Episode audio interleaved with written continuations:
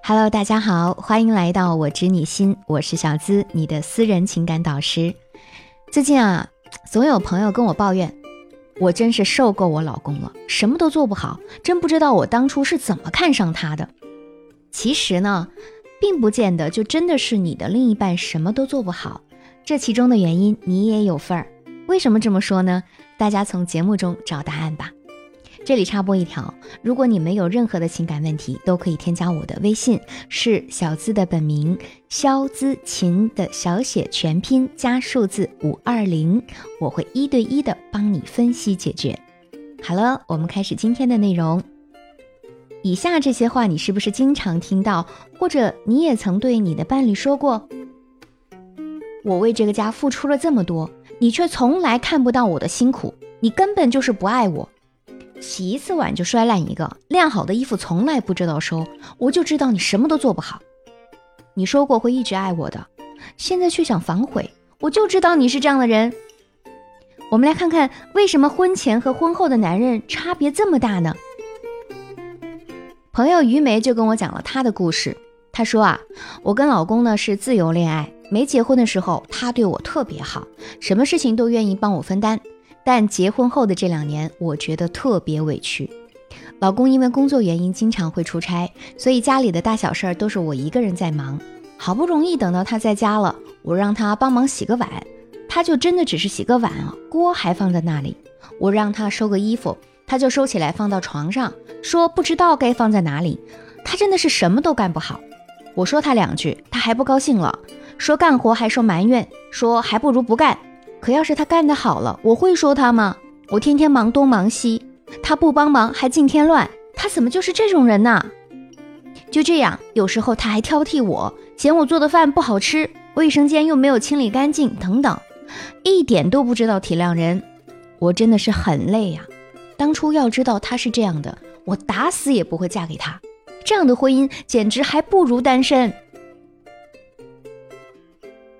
听完于梅的故事，很多人都会觉得这可能真的是老公做的不够好。那我们身边呢也不乏这样的例子。但在心理学当中有一个重要的概念叫做投射性认同。投射性认同是指关系中的一方将自己所想象、所感受到的，或者干脆就是自己身上的某种情感，强行投射到另外一方身上。久而久之，另外一方就真的变成了对方所认为的样子。而当其中一方发现对方跟他想象的是一样的时候，就更进一步认同自己的观点，认为自己最早投射出来的想法就是真的。在生活当中，几乎每一段关系都充斥着投射与认同。然而呢，却很少有人意识到，你所看到的世界，其实啊，都是被自己投射的世界所包裹的，而并非就是世界真实的模样。一般来说，投射性认同有四种类型。第一种是权力型投射性认同，第二种是依赖型投射性认同，第三种是迎合型投射性认同，第四种是情欲型投射性认同。这四种类型在实际生活中都充满着“你必须怎么怎么样，否则就怎样怎样的”威胁，比如。我把我最好的东西都给你了，你也必须用同等的好对我，否则你就是不爱我。而被投射者感受到了这种威胁的时候，就会觉得自己被控制了，他们会觉得疲惫不堪，最后活成了对方口中的样子。就像故事中于梅和她老公，就类似于权力型投射性认同。她其实一边想要得到老公的理解和支持。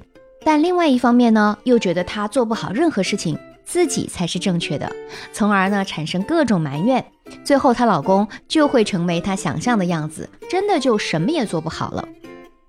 美国健康导师迪帕克·乔普拉说：“当你责备和批评别人的时候，你就是在逃避一些关于自己的事实。”每一种投射性认同的背后，除了隐藏着威胁，其实还隐藏着发出投射之人内心的脆弱。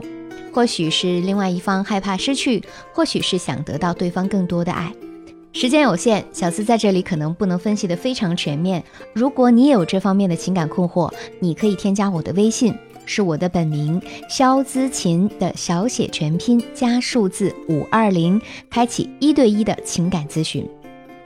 这些年，我接过无数个关于婚姻的案子，很多妻子都会说这样一句话：为什么我努力的去纠正他，而他却变成了我最讨厌的样子？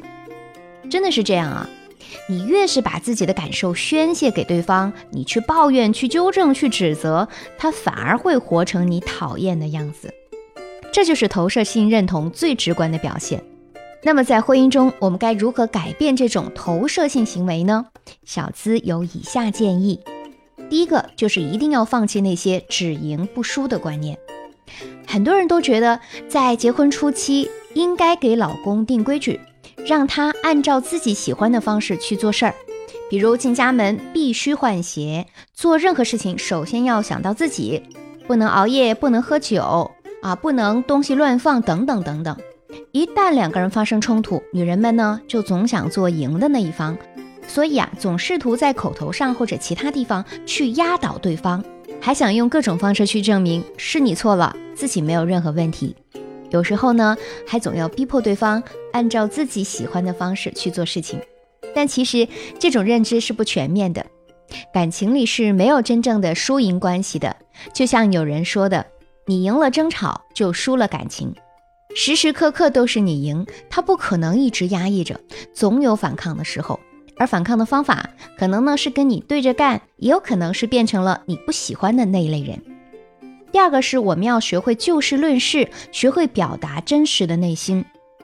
不少女人在婚姻当中是不善于说出内心真正想说的话的。比如说，我们经常讲“你怎么这么令我失望”，这句话她真正想表达的是什么呢？是。我很需要你的理解，我希望你像之前那样懂我。我恨透你了。他真正想表达的是，我其实很爱你，不然我才懒得管你。还有，你滚开，再也不要出现在我面前。有可能是你不要走，我想你留下来。因为往往人在愤怒的时候，内心是有期待的。如果你没有期待，那根本就不值得愤怒。所以在这个时候啊，我们要试着解除愤怒，把自己的期待表达出来。一方面要鼓起勇气说出心中所想，试着相信对方，而不是投射出自己一贯的认知。我觉得你很可能满足不了我。另一方面呢，我们要扩充内心的容量，试着降低期待，哪怕他只满足了一小部分，你也应该鼓励和支持他，这样才会收获更多好的反馈。第三。我们要提升个人的成长观念，不去捆绑任何关系。婚姻中的两个人是不可能成为一体的。理想的两性关系不是合二为一，是需要在相互扶持中各自独立成长。一段关系中没有谁是必须来主导关系走向的，你们两个人的存在应该有不同的含义。如果你一直有想改变对方，让他按照你的思维去行事这种念头，那么你就需要做好这两件事情。第一件事儿就是我们要试着深入了解对方的成长经历，看看他为什么会和你有不同的处事方法。第二件事儿要在此基础之上检查你对你们之间矛盾的解决方法是否客观。这样做才能够让你更加了解对方，不会在关系当中一发生问题就一味的否定他，或者让他成为和你一模一样的存在。要知道，当初你爱上他，就是因为他有与众不同的特点，你们才有了爱情啊！不争输赢，就事论事，提升自我，才能破除投射关系，让彼此有更好的婚姻体验，拥有被爱照亮的生命。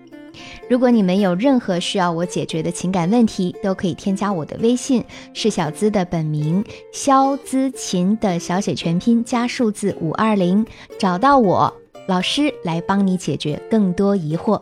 我是小资，等你哦。